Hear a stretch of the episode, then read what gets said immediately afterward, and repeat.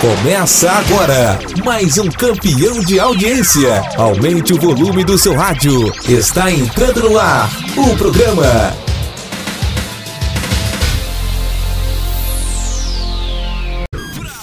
10 kW. A Rádio 10 da cidade. Rural. 10 kW. A Rádio 10 da cidade.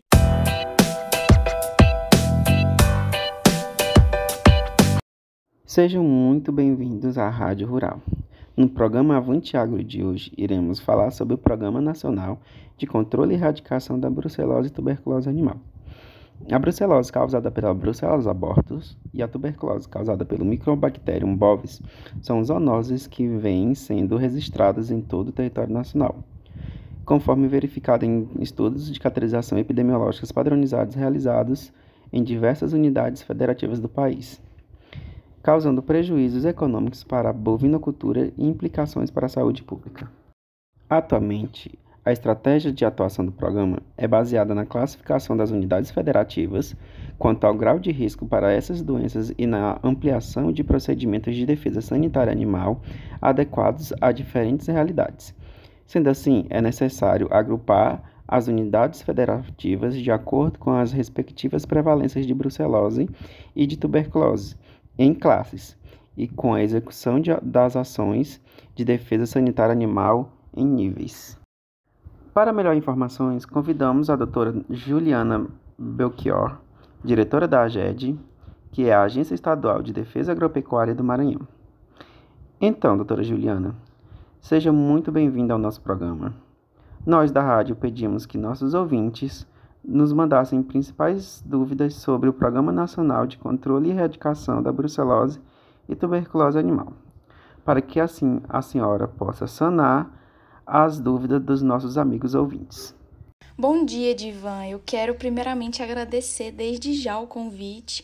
Eu me sinto muito honrada de ser a representante de tantos bons médicos veterinários e da nossa Agência Estadual de Defesa Agropecuária do Maranhão.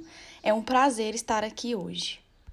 Nós aqui agradecemos a sua presença. Agora, não mais demoras, iremos começar a primeira pergunta. Posso começar? Sim, fique à vontade. Então vamos lá. Como que funciona a vacinação contra a brucelose no Brasil? Olha, Divan, a vacinação contra a brucelose bovina e bubalina é obrigatória em todo o território nacional, com exceção do estado de Santa Catarina, que é o único que não se realiza a vacinação contra a brucelose. Todas as fêmeas bovinas e bubalinas com idade de 3 a 8 meses precisam ser vacinadas. Apenas uma única dose da vacina contra a brucelose é administrada nas fêmeas bovídeas nessa faixa etária. E assim, não precisa ser repetida no decorrer da vida útil do animal, e por isso a importância de serem vacinadas no período correto de vida. A senhora comentou sobre a vacinação ser obrigatória. Mas por que é tão importante vacinar contra a brucelose? É importante porque essa medida preventiva geralmente resulta na eliminação do principal quadro clínico da brucelose, que é o aborto, e na redução do número de microorganismos excretados por animais infectados, assim trazendo mais segurança para o rebanho. Bom, e quais são as medidas necessárias para o trânsito de bovinos?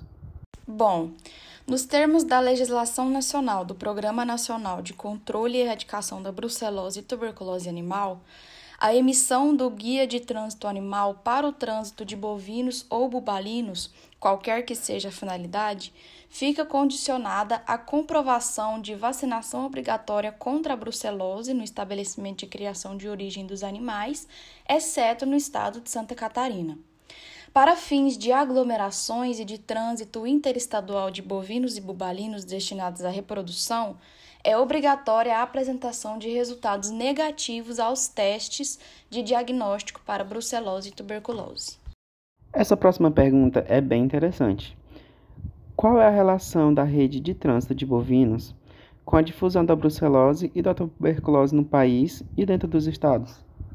Muitos produtores costumam me perguntar isso mesmo. Então, assim, A compreensão da rede de trânsito de bovinos é fundamental para entendermos a difusão da brucelose e da tuberculose no país e dentro das unidades federativas. Porque caso o animal não esteja vacinado corretamente, podendo estar contaminado, isso vai acabar difundindo a doença para além do seu rebanho. E para a brucelose deve ser levado em consideração em especial as fêmeas reprodutoras. E nesse sentido, cada estado precisa ponderar qual a confiabilidade de suas bases de dados, buscando sempre aprimorar e analisar as informações no sentido de identificar os riscos e as oportunidades de ação. E para que a gente identifique qual animal está vacinado e qual animal não está vacinado, nós usamos marcações que devem ser as mesmas em todos os estados. Então, doutora, é por isso que é obrigatória a marcação com cadente no lado esquerdo da cara com V e ano de vacinação nas fêmeas vacinadas? Exatamente, porque essa é a maneira mais eficaz de comprovação da vacinação do animal e é a única forma de identificarmos que essa fêmea somente deverá ser submetida a teste de diagnóstico com antígeno acidificado tamponado, o famoso AAT, quando tiver mais de 24 meses de idade. E quais são os problemas que podem haver se não houver marcação, mas o animal for vacinado?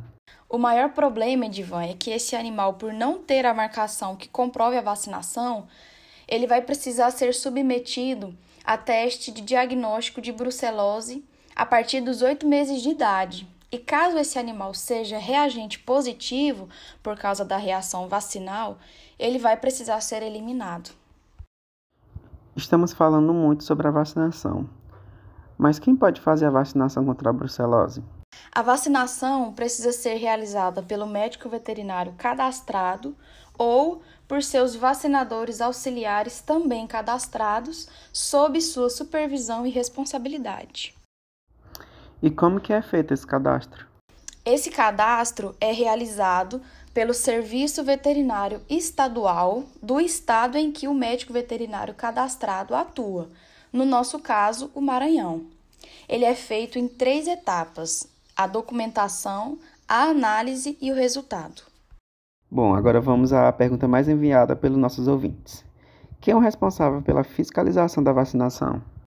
O Serviço Veterinário Estadual de cada estado é que é responsável pela fiscalização dos médicos veterinários cadastrados e de seus auxiliares. Essa fiscalização pode ser realizada de diferentes formas, como, por exemplo, a análise documental, a vacinação assistida ou a verificação da realização da vacinação pelo médico veterinário cadastrado.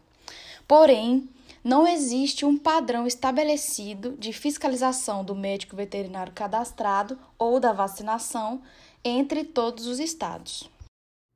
Agora, indo para perguntas um pouco mais voltadas para a doença em si, mas que impactam o programa nacional. Se o animal está apresentando sintomas, quais são os tipos de testes utilizados para o diagnóstico de tuberculose e brucelose? Primeiramente, por favor, vacinem seus animais para que eles não tenham que passar por isso. Mas os testes para o diagnóstico da tuberculose e da brucelose podem ser classificados em dois tipos. Os testes de rotina, que são realizados por médicos veterinários habilitados, que têm como objetivo a detecção de rebanhos infectados, saneamento de propriedades e trânsito de animais.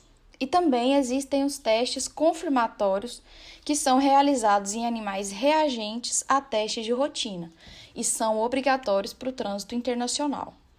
Esses testes são executados por laboratórios credenciados pelo MAPA, o Ministério da Agricultura, Pecuária e Abastecimento. Se o animal apresentar diagnóstico positivo para tuberculose e brucelose, quais medidas devem ser tomadas?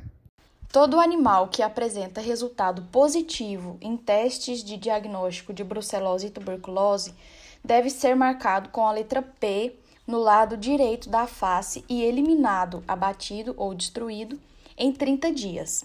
O médico veterinário habilitado é o responsável por essa marcação e o desencadeamento das ações de eliminação desses animais positivos. Para finalizar nosso programa Avante Agro, doutora, Vamos voltar para o nosso estado, o Maranhão. Quais novidades e observações a senhora teria para nos dar?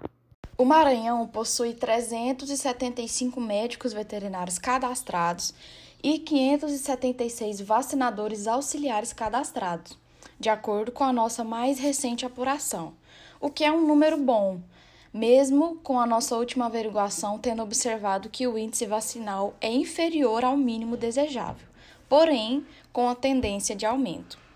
Foi visto também uma diminuição no quantitativo de exames de brucelose e tuberculose realizados no período avaliado, o que demonstra que, com as vacinações ocorrendo regularmente, existe menor preocupação com as doenças.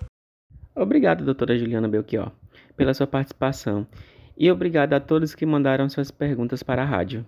E um grande obrigado a você, ouvinte, que nos acompanhou durante esta manhã. E por fim, gostaria de agradecer a Monalisa de Souza Mouro Souto e aos meus colegas de equipe, Denise Souza Pereira, Gabriele Guerra Silva e Juliana Belchior Santana.